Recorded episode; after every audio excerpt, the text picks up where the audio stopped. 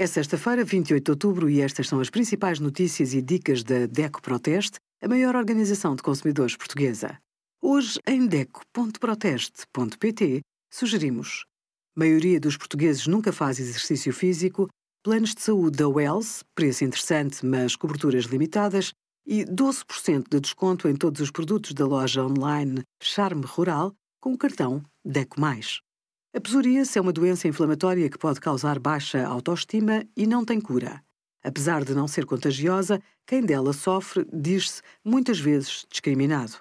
Atualmente existem opções mais eficazes a aliviar os sintomas e a deixar a pele mais macia.